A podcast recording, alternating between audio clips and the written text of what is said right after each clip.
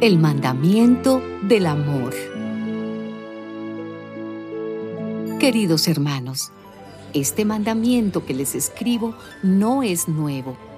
Es el mismo que ustedes recibieron desde el principio.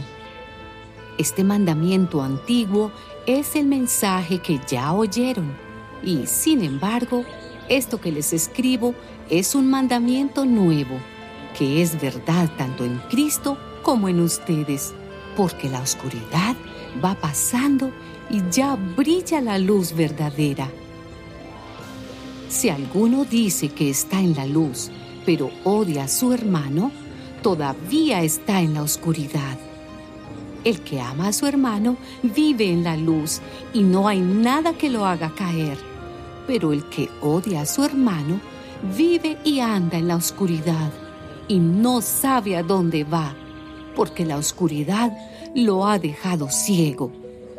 Hijitos, les escribo a ustedes porque Dios, gracias a Jesucristo, les ha perdonado sus pecados. Padres, les escribo a ustedes porque han conocido al que ya existía desde el principio. Jóvenes, les escribo a ustedes porque han vencido al maligno les he escrito a ustedes, hijitos, porque han conocido al Padre. Les he escrito a ustedes, padres, porque han conocido al que ya existía desde el principio.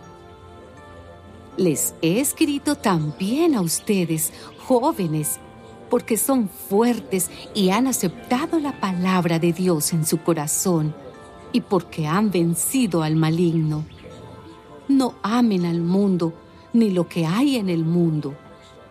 Si alguno ama al mundo, no ama al Padre, porque nada de lo que el mundo ofrece viene del Padre, sino del mundo mismo.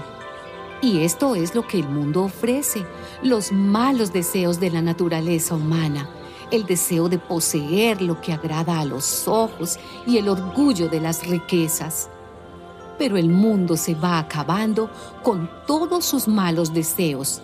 En cambio, el que hace la voluntad de Dios vive para siempre.